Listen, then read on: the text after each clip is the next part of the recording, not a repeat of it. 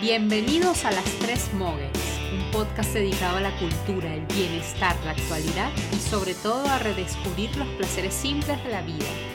Somos tres mujeres emprendedoras, apasionadas por los libros y el buen vivir. Adriana, licenciada en literatura y gestora cultural. Andreina, ingeniera química y apasionada de la economía creativa. Y Susana, apasionada por los viajes, comunicadora y librera. Hoy estamos grabando nuestro episodio número 11, en el que hablaremos de un tema acorde al mes para celebrar el Día de los Padres. Papás literarios. Pero antes, si te gusta este episodio y quieres que continúe, la forma de apoyarnos es dándole una pausa de uno o dos minutos y calificándonos en iTunes o compartiendo los episodios. Así que antes de continuar con el tema, por favor, ¿nos calificas? Y ahora sí, vamos a empezar con nuestro acostumbrado recorrido librero. Andre, ¿qué te estás leyendo en estos momentos? Hola Susi, hola Adri. Mira, me estoy leyendo un libro eh, que se llama Salón 8 escrito por un colombiano de, que tiene papá japonés y mamá colombiana. Él se llama Yokoi Kenji Díaz. Mm. Y es un libro que habla acerca de relatos de inspiración y liderazgo. Decirles que me ha encantado, de hecho estoy leyéndolo lentico, no quiero que se acabe, casi que cada noche leo un pequeño capítulo que apenas eh, demora dos páginas, ¿sí? Y les digo que es bastante filosófico, ¿no?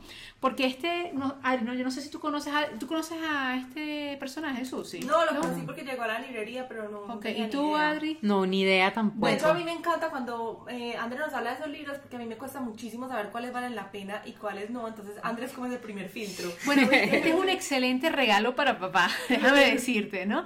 Y, este, y sobre todo para una persona que de pronto no está acostumbrada a leer largos textos o ensayos. son como pequeñas reflexiones de dos o tres páginas, ¿no?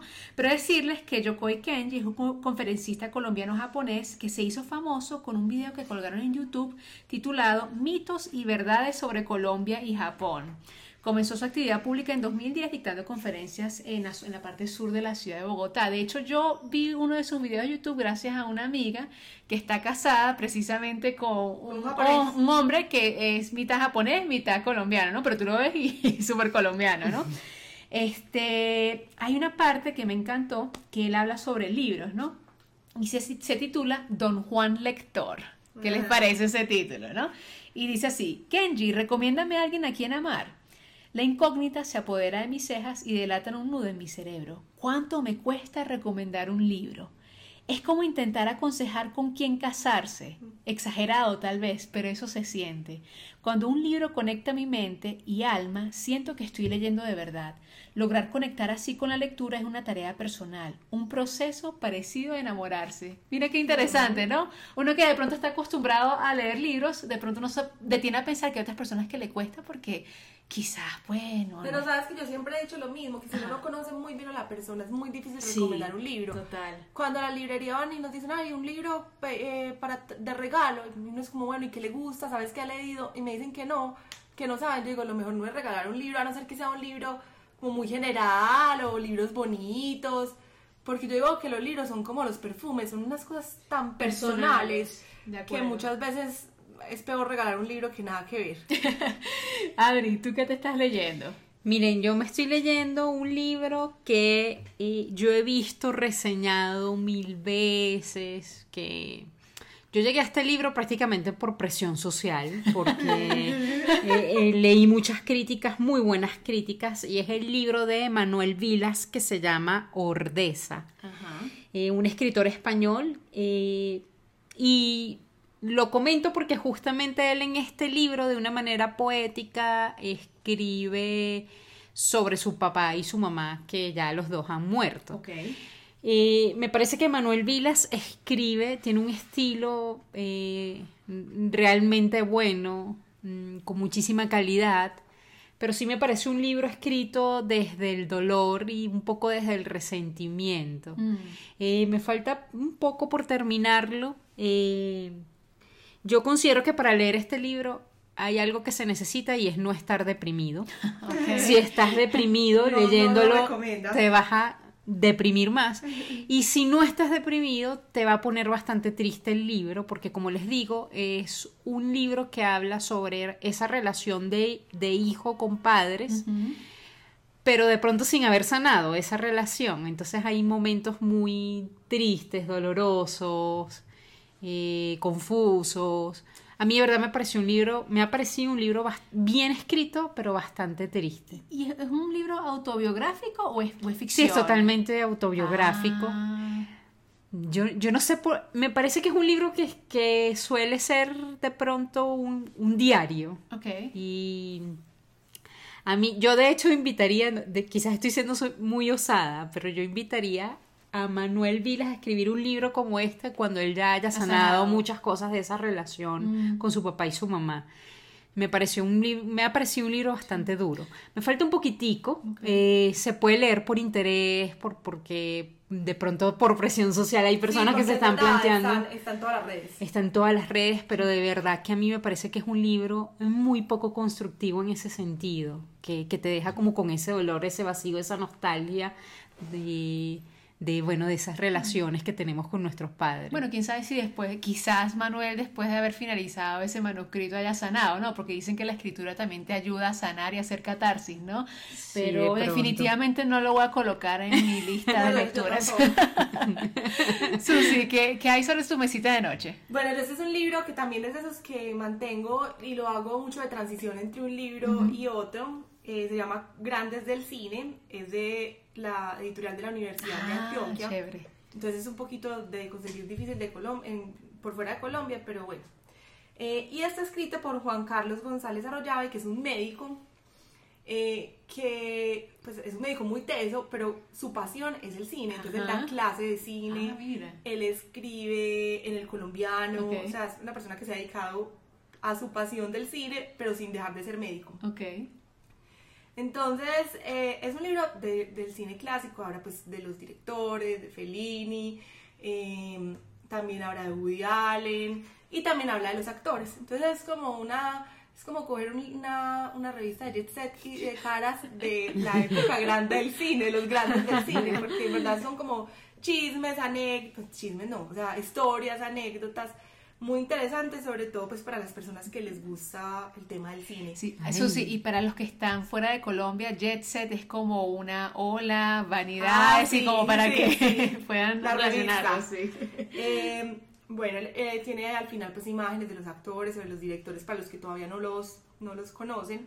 Y eh, yo recomiendo muchísimo esta editorial de la Universidad de Antioquia para la gente que es amante del cine porque tienen varios libros Ok. muy buenos del tema. Puede ser también hablando de los papás, un regalo muy bueno para los que son cinéfilos, para aprender un poquito del cine. Yo creo que cuando uno sabe de cine es como cuando uno sabe de literatura, empieza a ver todo con otros ojos. Sí, Claro. Y es muy bueno porque es cortico, entonces yo entre transición y transición lo hago. Ya voy a empezar con el de el próximo club de lectura, eh, que yo no me lo he leído, el de El hombre que amaba los perros. Leonardo Padura. Entonces estoy entre, estoy terminando este de las ventas de la vez pasada, este del cine para empezar con, para empezar con mi mente tranquila, con el de Leonardo Padura, porque no puedo hacer tantos, tantas Esos duelos, esos duelos tuyos, Dios sí. mío. Bueno, ahora sí, este, vamos a empezar eh, presentando el tema eh, con una frase muy bonita eh, que dice así: Un buen padre vale por 100 maestros, de Jean-Jacques Rousseau. Y vamos a sumergirnos de lleno ya en el tema de nuestro episodio de hoy.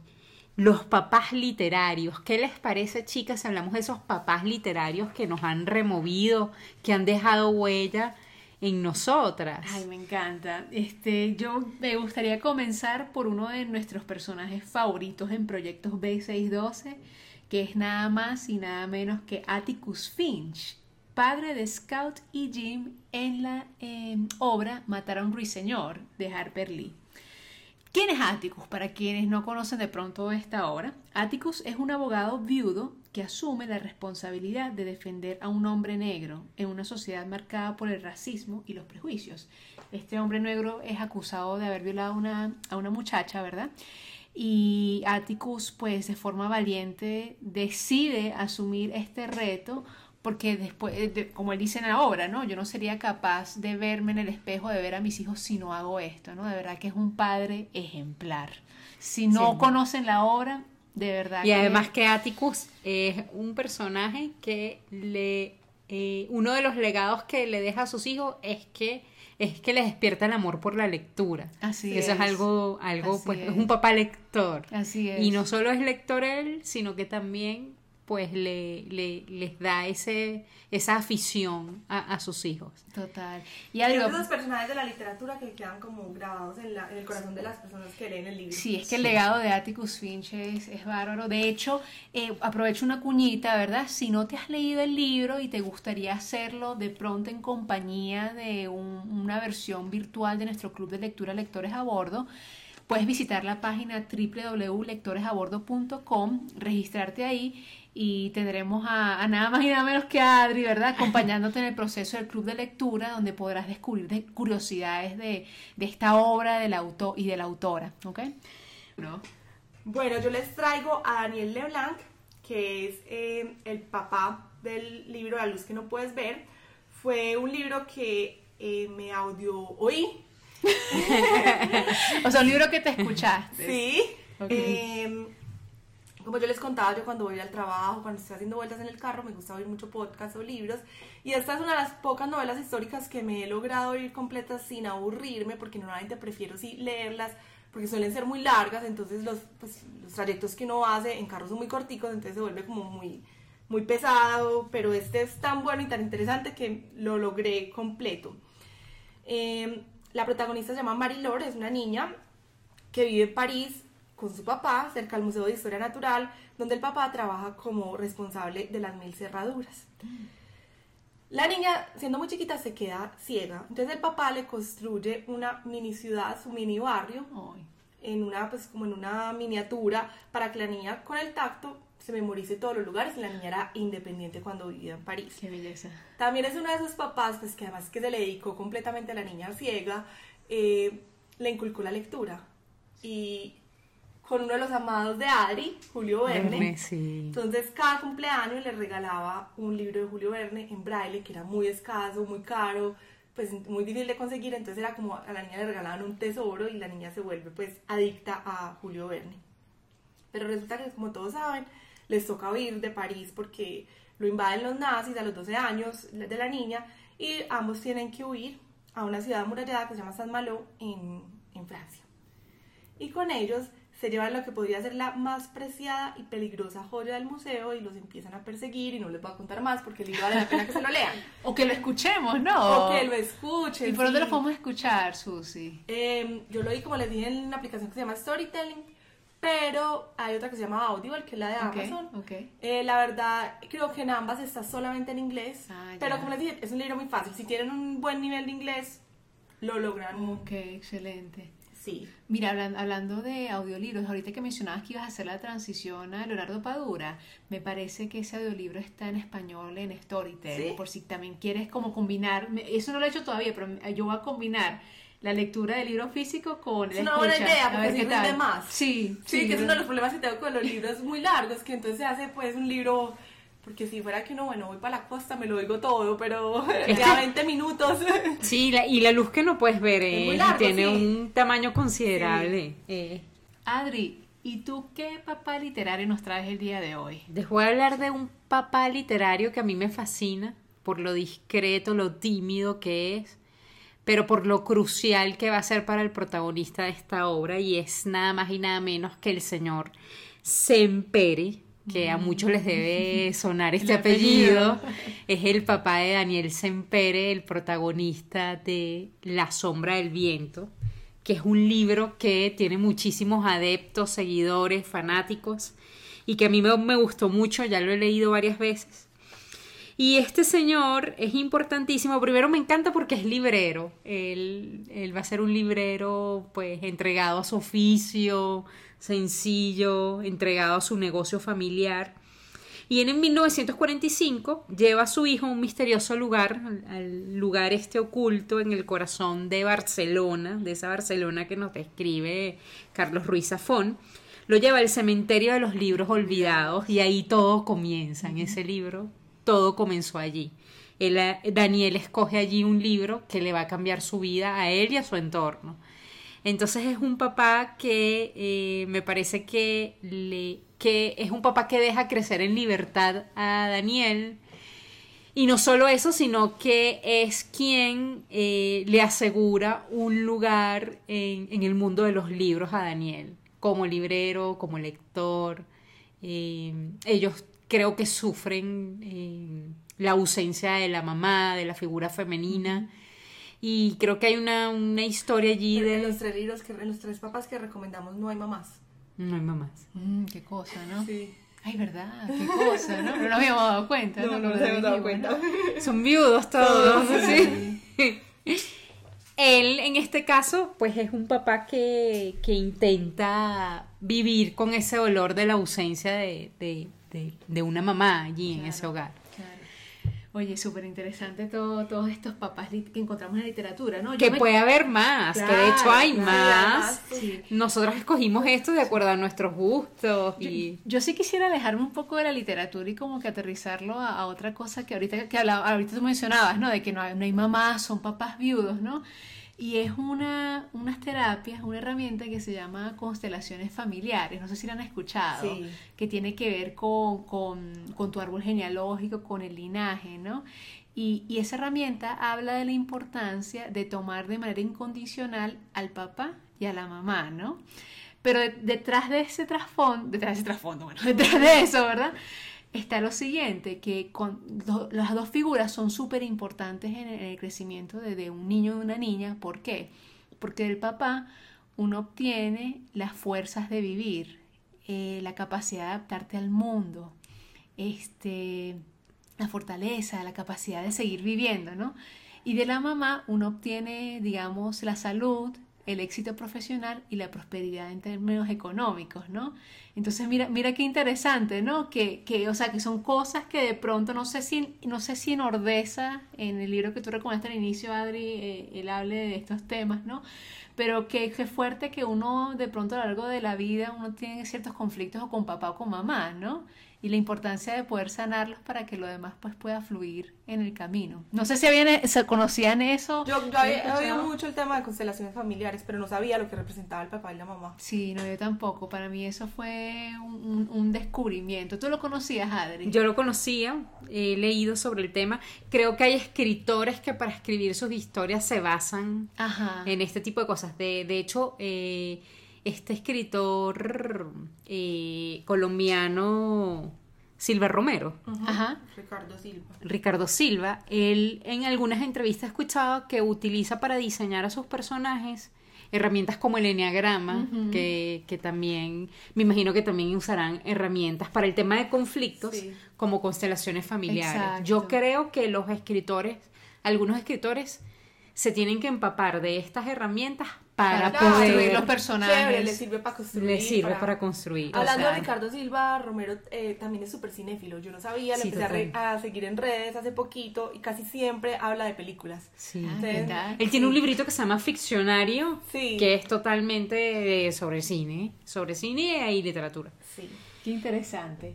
Pues bueno, ahora sí seguimos con otra sección. Esta sí es especial para, para este episodio, Vamos ¿no? a hacer, sí, que queríamos comentarles o hablarles de algunas historias que tienen que ver con padres e hijos escritores. Generalmente conocemos a los padres escritores o puede pasar el caso contrario que conocemos a los hijos pero no al padre escritor.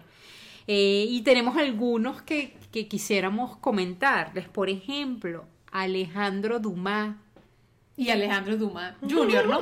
que generalmente ponen hijo, hijo, o sea, el que el que le ponen otro casi apellido es al hijo. sí, sí. Yo no, yo los confundo. Bueno, de decirte que cuando yo me leí La Dama de las Camelias, que era de Alejandro Dumas, hijo, ¿verdad? Yo pensaba que me estaba leyendo el Alejandro Dumas, el de los tres mosqueteros. Montecristo, conde sí. ¿no? Sí. Pero bueno, hablemos de Alejandro Dumas y su hijo Alejandro Dumas Jr., ¿no? A partir de 1840 hubo cierta confusión en el ambiente literario francés, pues como bien decimos, había dos Alejandro Dumas escribiendo al mismo tiempo. El mayor, autor de Los Tres Mosqueteros y El Conde de Montecristo. Y el menor, bueno, el hijo, autor de La Dama de las Camelias. Duma hijo nació cuando Duma padre tenía 22 años, o sea que bastante joven, joven, ¿no? sí. Bastante joven. La madre era una modista. Duma padre se negó a reconocer al bebé. Siete años después, cuando nació su hija, la madre de la niña, la actriz Catherine Levy, le exigió que reconociera también al primogénito. Entonces, miren lo que hizo este señor. Duma aceptó hacerse cargo, entre comillas, lo cual significó separarlo de su madre para dejarlo en un colegio. Qué fuerte, ¿no? Este hecho marcaría la obra literaria de Alejandro Dumas, hijo, en la que muchas veces aparecen mujeres que sufren injusticias. Ah, tiene sentido. Tiene todo el Ah, sentido Por lo menos si piensas en Las Damas de las Camelias, que fue uno de los libros que escribió este, Sí, claro. el hijo. Exacto. Y bueno, este, si tú le preguntas a Alejandro Dumas, hijo, eh, cómo fue su relación con su padre, él confesó lo siguiente: Mi padre es un niño grande que tuve cuando era pequeño. Imagínate. O sea, que, que, que hasta lo, lo, lo agarra esa relación como hasta con humor, Sí. de alguna manera. Se ve que ya la sanó. Sí, sí, sí. bueno, y también tenemos el caso de Charles Dickens, conocidísimo escritor eh, británico, eh, con Charles Dickens Jr., del, de quien yo no tenía noticias, no. porque siempre se habla de Charles Dickens. Claro.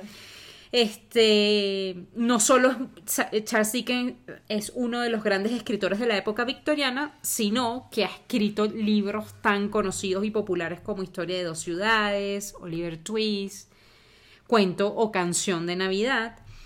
Pero su hijo también eh, hizo carrera como escritor, no llegó a tener un peso propio tal cual como lo- la tuvo el padre, pero es que era bastante Sí, difícil sí, sí, ¿no? superar eso, ¿no? O sea, que él creció como escritor a la sombra de Charles Dickens. Y lo interesante, lo que me gusta bastante, es que Charles Dickens Jr. se dedicó a escribir diccionarios. Mm, trató como de desligarse de Sí, la parte que, que no escribió literatura, sí escribió, formó, hizo algunas secuelas ahí porque se asoció con otro escritor, Wilkie Collins. Pero este. De ahí los diccionarios Collins.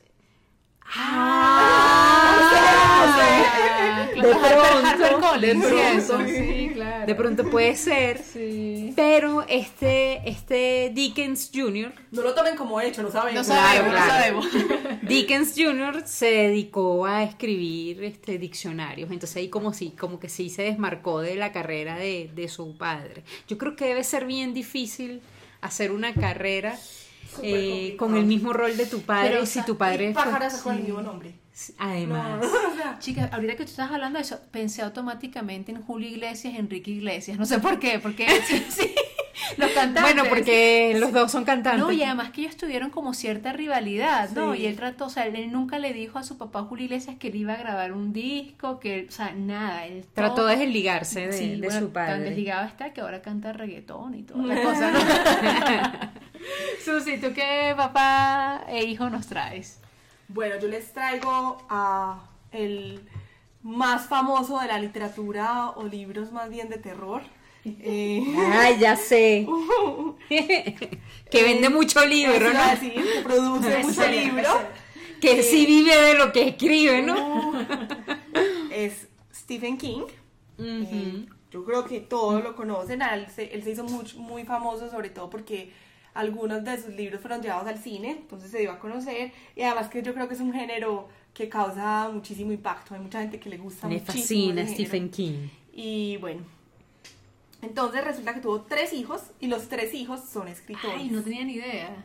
Entonces el primero en animarse a la literatura fue Joseph Hillman King, que empezó a publicar historias bajo el seudónimo Joe Hill, porque obviamente yo entiendo que quería pues eh, separarse un poquito de, su papá. Y estaba Owen, que es el menor de los tres, que también comenzó una carrera como escritor, pero ese sí nunca renunció al, al apellido. Y una vez él declaró en el Sunday Telegraph, es evidente que tengo una ventaja como escritor en términos de reconocimiento de mi nombre, pero también es una desventaja porque la gente espera simplemente que haga un ejercicio de nepotismo y de seguir trabajando para convencer. Claro, es que les ponen muy difícil porque la gente Claro. decir, ah, no, es porque es hijo de tal. Ay. Bueno, pero resulta que en este momento Stephen y Owen eh, están trabajando juntos. Hace poquito publicaron una novela a cuatro manos que se llama Bellas Durmientes. La- durante la presentación del libro, Owen recordó cómo surgió la idea. Se me ocurrió y le dije, papá, ¿qué te parecería una historia en que las mujeres se durmieran para no despertar? Dios mío, terroríficas. Me respondió, buena idea. Y entonces le propuse, escríbela. Y él, no, no, no, escríbela tú. Pero era algo muy diferente a lo que yo había hecho hasta entonces, lo que había hecho el autor eh, Owen. Entonces empezaron a trabajar juntos. Ok. Y me imagino que los dos les está yendo súper bien. Total. Un libro a cuatro manos, qué interesante ese concepto. Tú te leíste Sí. ese libro, ¿no? Yo me leí ese libro, a mí no me gustó, pero sí debo confesar que es que ese no es mi género. Sí, exacto. Lo sí. leí, lo leí, bueno, por la mitad y no, no, no, no le di más la oportunidad porque no, no me enganchó. Pero he conocido personas, porque de hecho yo dejé ese libro en el trueque, en uno de los trueques, y, y ahí mismo se fue el libro. Hay muchos fans, Hay fans, hay personas sí. que disfrutan muchísimo Sí. de la temática, de la forma de escribir de Stephen King. Eh, y, y existimos personas que no nos gusta tanto. Sí, claro. Entonces, Pero genial. qué bueno, pero qué bueno que exista genial. su, su tribu, ¿no? Sí, Gente que le apasione leer. Bueno, y ahora sí vamos con Yo películas. me veo las películas de, o de sea, Stephen King. me, me he visto las películas. ¿Y qué películas Ah, te has visto de Stephen King? It, Ay, la, de Ay, payaso, ay, no, no, no, no. No, pero hay una de él que me parece que es muy buena, que es The Green Mile, ¿es que se llama? Sí. Con Tom Hanks y... Ay, no recuerdo el otro nombre. Esa me pareció que es buena, no es tan terrorífica, es como más un drama. ah, es que a mí me gustan las películas de miedo. No me gustan los libros de miedo, pero me gustan las es la películas idea. Sí. Bueno, Adri, perdón, ya empezamos a hablar de las películas sin tú antes Ya introducir vamos esto. con Dale, las películas y libros o series que quisiéramos recomendar hoy en este episodio. Cuéntanos, Susi, ¿qué recomendaciones nos traes? Yo les traigo una lista larga de películas que pueden eh, ver con Pero los papás el Día del Padre. Ah, genial. Una Todas cita son- con los papás. Sí, todas son muy conocidas, entonces no hay que describirlas mucho. Ah, Ok. ok. Nemo, ¿quién no conoce Nemo? Por Dios, Nemo. claro. Papá de Nemo, Sí. ideal. Mrs. Doubtfire era una de mis películas Ah, me sí, claro. con Robin Williams. Roy Williams se disfraza de niñera Sí, sí, estar sí. con sus hijos, un clásico. El Rey León, otro clásico que va a salir Ah, sí. eh, en persona, no de la hora de que llegue. Eh, en busca de la felicidad, que es la de Will Smith con el hijo, que él es un papá Ok, emprendedor, sí. que está quebrado. ok. Eh, un papá genial, que es la de Adam Sandler. A mí no me gusta casi Adam Sandler, pero esa Ay, a mí es me encanta él, me hace reír tanto. ¿Y has visto un papá genial? Que No. es que el- unos amigos de él eh, dejan un hijo, se mueren y dejan el niño huérfano. Y él es Mm. uno joven, pues que no le interesa para nada ser papá y queda encargado de ese niño. Y la vida le cambia. Cambia. Es muy buena. Si no se la han visto, esa se la pueden ver. Un papá genial. Perfecta para un domingo lluvioso. Genial. Y otra muy bonita eh, es mi no, eh, Yo Soy Sam, que es eh, con Champagne, que también habíamos dicho que no nos gusta mucho el actor, pero esa película es muy buena, que es de un papá que tiene pues una discapacidad Ok. y pues tiene que hacer un montón de cosas para poder cuidar a su hija, a pesar de su discapacidad. Entonces es una película Ay, muy no, bonita, eh, aunque el tema es complicado, no es una película triste. Y la banda sonora de los Beatles, entonces a mí personalmente Te también me encantó. gustó- me gustó mucho. Entonces ahí les tengo una lista para que celebren con los papás. No, Excelente, genial, genial. ya. André, ¿tú qué nos recomendarías? Bueno, yo iba a recomendar el Rey León, pero ya Susi. Sí, ah, ya Susi. Pero, pero decirles que el Rey León pues eh, está ligeramente basada en Hamlet, ¿no? Ah, Que- yo había oído de eso. Sí, que el, el hermano asesina al rey, ¿no? Y, bueno, sí, yo sí les quiero recomendar no solo la película, la comiquita, sino también el musical. musical, El musical es espectacular. Eh, me parece que el musical trae una versión eh, de como de un monólogo cantado de, de, de Simba, donde le hace un llamado a, a su papá, como que ¿dónde has estado? ¿Por qué me has abandonado? Y esa canción es preciosa, súper recomendada, ¿no? Y la Genial. banda Y sonora. Sí, y aprovecho también a recomendarles pues otro musical que de pronto ustedes ya se lo han leído en la, clásico de la literatura, que es Los Miserables, ¿verdad? Ah, Hay claro. un concierto eh, del 25 aniversario que se celebró en el Royal Albert Hall. Eh, no sé si lo pueden encontrar en Netflix, pero definitivamente está en Blu-ray o en streaming, ¿verdad? Y si bien Jean Valjean no, no fue papá biológico, él sí adopta a, a Cosette, que es la hija de, de la mujer, pues, que Fantine, que se prostituye para poder salvar a su hija, ¿no? Y, y al morir en los brazos de Jean Valjean, él le dice que va a cuidar de su hija, de verdad. André, que- yo te tengo una pregunta. Yo, Ajá. los pocos musicales que me los he, vi- he ido- he visto es porque he ido al musical. Ajá. no tienen ningún problema en verlo en película. Parece que no, no. no, no, es que yo los escucho, yo tengo en mi Spotify, el- me Antes encanta era la primera vez. ¿Cómo así? No entiendo. O sea, como que a mí nunca se me hubiera ocurrido buscar un, un musical. Y no eh, verlo. Y no verlo. Ah, sí, ya te sí, entiendo. sí, no, yo, a mí me gusta mucho, no, me gusta mucho escuchar los musicales. Es más, hay veces en las que prefiero la música y cuando voy a verlo en el Ya teatro me decepciona. No, y me Ah, decepciona, a veces me decepciona, ¿no? Lo que pasa es que a mí me gusta escuchar las historias narradas en forma de música, ¿no? En forma de letras, eh, los ritmos, me, me- me- me gusta bastante. Y en DVD, si es un concierto, también lo disfruto bastante, sí, o sea, para mí musical, eh, a veces hay hasta musicales donde quizás toda la obra es mala, pero tiene algunas canciones que son Sí, buenas. eso pasa muchísimo. Entonces, no, bueno, cuando quieran podemos conversar más de eso. Me- a mí sí me tema de los musicales, Sí. me. Pero no sé tanto como tú. Pero ¿verdad? eso que ustedes comentan en musicales pasa también en literatura. En el sentido de que a veces el tema es muy bueno y está muy mal escrito. Sí. O no, o no, no Claro. está. O viceversa. No dice Eh, que pensar que este tema tan bueno que no tan mal escrito. O...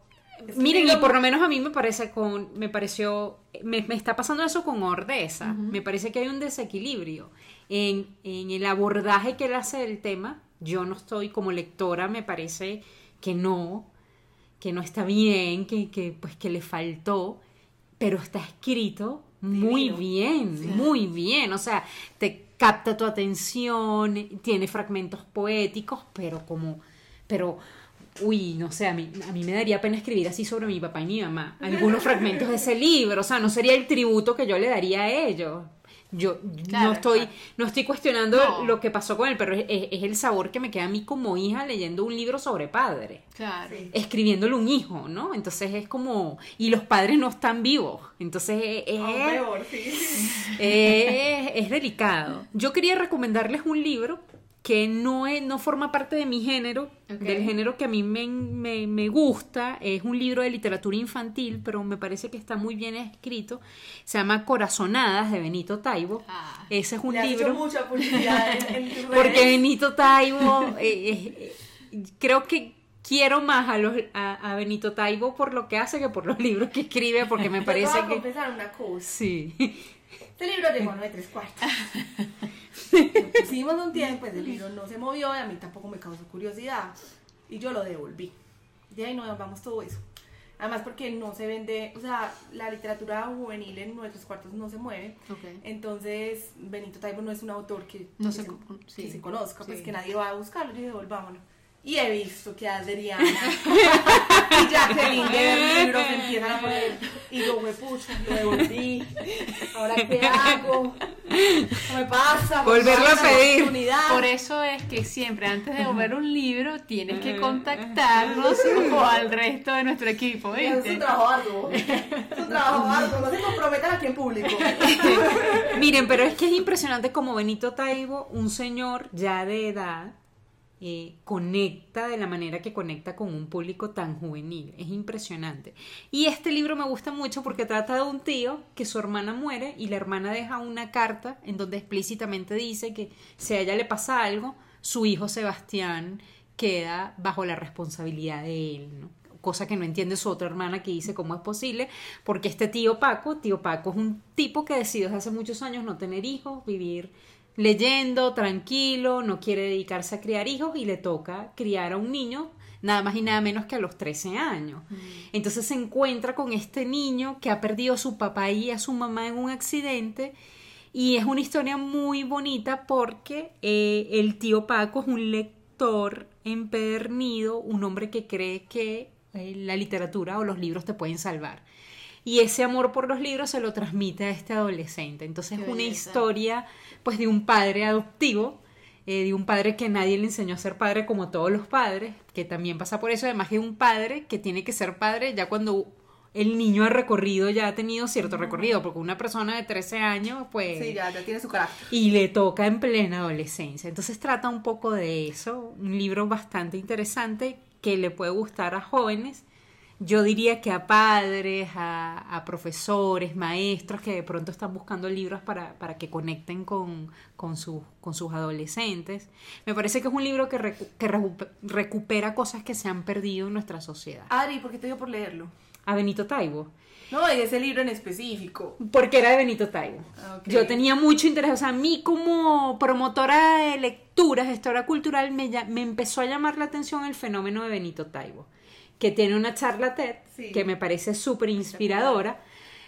Quería conocer, sabía que hablaba muy bien, que era un excelente divulgador, pero no sabía qué tan buen escritor era. Y de verdad que me fue muy bien. Así que Susi, a pedir otra vez. Adri, ¿este libro es bueno para un club de lectura juvenil? Yo, yo creería que sí, que puede ser bueno, porque como te digo, no es un libro de modas, de tendencia, es un libro que rescata muchas de las cosas que hemos perdido en nuestra sociedad. ¿Sabes si ese título en particular está en Storytel? Déjame buscarlo por acá. A ver. Creo que está Persona Normal, que de hecho Corazonadas es una secuela de Ah, Persona. Normal. Ah, ya. Está persona normal, Esta correcto. Persona Normal. Y tiene otro que se llama Mundo sin dioses. Ese sí no lo he leído. Ok, no, pero podemos escucharlo. Sí, podemos escuchar. Bien, bueno Adri, no, excelente recomendación. Este, ahora sí vamos a pasar a nuestra sección de curiosidad lingüística. Pobre Adri, Adri, tú no deberías hacer esto seguido, deberíamos repartirnos esto mejor. Es que no me toque- tocó, me tocó de última, a- a- o sea, ¿Quieres tomar se un poco de agua? No, estoy bien, bien, estoy ah, bien. Bueno, bien. quería hablarles de una palabra que, que se debería empezar a utilizar más ya que las series están tan de moda y tanta gente viendo series. Netflix y demás. Sí, es la palabra sier- seriéfilo, que es mejor decir seriéfilo que seriófilo. Es un neologismo válido para aludir a las personas aficionadas a las series.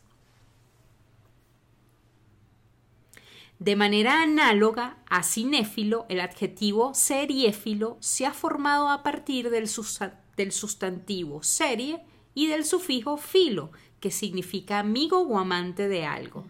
Se trata como un sustantivo seriéfila que designa la afición por este tipo de productos audiovisuales, de un término bien formado conforme a las pautas de creación de palabras del español y no es preciso resaltarlo ni con cursiva ni con comillas. Es una palabra esdrújula por la que se escribe con tilde en la segunda E. Así que podemos empezar a utilizar de manera más frecuente la palabra seriéfilo. Yo conozco muchos seriéfilos. Yo también conozco bastante. ¿Y, y, si, le- y si me gustan los musicales?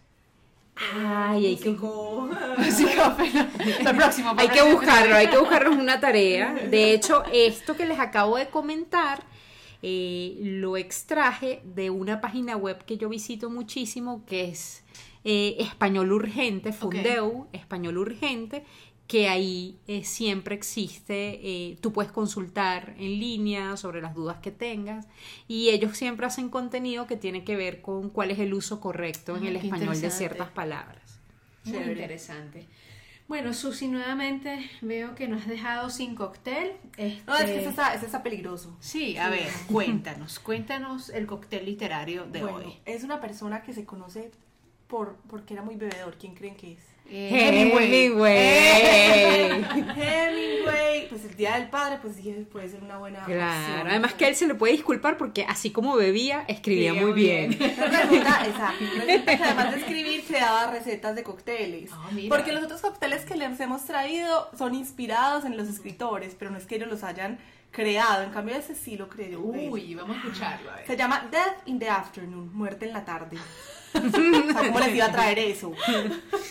No, se acaba el episodio aquí, sí, no se graba nada. Igual que el libro que publicó en 1932, en el que el escritor homenajea a Estados Unidos narra- narrando las ceremonias y corridas de toros españolas. Ok, la de Pamplona, Adri. Las de Estados Unidos, las de las de España. bueno, si el libro contiene una brillante reflexión sobre la naturaleza del miedo y la valentía, el cóctel parece diluirla en el alcohol. Los ingredientes son nada más y nada menos que champaña Ok. y absenta. Dios mío. Entonces se pueden imaginar, es una auténtica bomba. Entonces a los que les gusta la piña colada, el Bailey, que hablamos la vez pasada, mejor no. O sea, mejor no, déjenlo y no, y no jueguen a hacer Hemingway. La receta se volvió muy famosa porque fue publicada en un libro que se llamaba Tan roja la nariz o El aliento de la tarde, que era un libro de coctelería que recopilaba contribuciones de cócteles ideadas por personajes famosos. Entonces es muy fácil de hacer. Una onza de absenta en un vaso de champaña. Dios mío. Le añaden un helado hasta que alcance una opalescente consistencia lechosa. Dios. Beba de 3 a 5 de la tarde lentamente. Ahí les dejo. Ni yo en mi vida he tomado absenta. Yo tampoco, ¿a qué Ni sabe pienso eso? empezar. No, no, tampoco, tampoco. no. Pero creo que en la época de Bohemia, de los escritores, de. Yo no sé. Es más, creo que en algunos países está prohibida. Sí, es que creo que sí, ¿no? La No en absenta. Es más, no sé si en Colombia. Así que por favor, no intenten eh, tomar esto en casa. no hacerlo en casa. Simplemente pueden hacer champaña con helado, de saber rico también. Sí, seguro. bueno, ahora sí, vamos a cerrar este episodio de Padres Literarios con algunas frases finales. ¿Se acuerdan de Atticus Finch que hablamos al inicio? Bueno, yo les traigo una frase de él que dice, eh, de Matar a un ruiseñor, por supuesto, ¿no? Que dice, nunca entiendes realmente una persona hasta que consideras las cosas desde su punto de vista, hasta que te metes en su piel y caminas con ella. Preciosa, preciosa. Una lección de Me empatía. acuerda el libro que recomendé el episodio pasado de Voces en el Parque de Anthony Brown, que es de eso de la empatía. Muy bonito. Ahora yo voy a leer la segunda frase. No castigo a mis hijos como se merecen. Mis nietos lo harán por mí. Agustín Martín, químico y padre de 10 hijos. Pero- Sabiduría total. Total, qué sabio. Ustedes saben que hace como una, una o dos semanas estuve en una conferencia de mi coach mentor Borja Vilaseff, acá Sí. de, ¿Qué harías si no tuvieras miedo, el sin sentido común y, y encantada de conocerme. Y él decía que hay muchas personas que van a su máster en desarrollo personal y no se quieren ir, como que no, por favor, córchame, suspende, yo quiero quedarme aquí. ¿Quieres otra maestría en desarrollo personal? Ten hijos. Pero yo en el podcast que le oí que hizo con Charuca, Ajá. dijo eso. Ajá. Que, que era lo, lo que más eh, le cam- Si él tuviera que hacer una cosa en la vida para aprender, ¿qué sería? Y él dijo tener hijos. Son, parece que son grandes maestros. Así es, los hijos son grandes maestros. Bueno, entonces esperamos que les haya gustado este nuestro episodio número 11. Recuerden que hemos creado una cuenta en Instagram, nos pueden conseguir en arroba las tres moguls. Eh, síganos y entérense de nuestros episodios quincenales. Queremos saber qué otros padres de la literatura o qué otros escritores que sean padres e hijos escritores eh, existen en el mundo o han existido en el mundo. También nos pueden seguir en arroba proyectos B612 y arroba 934 para que conozcan nuestro trabajo. De verdad que muchas gracias por escucharnos y esperamos volver a estar con ustedes en nuestro próximo episodio. Chicas, muchísimas gracias, que tengan un feliz día. Igual, nos vemos pronto, ¿no? Gracias. Chao. Chao.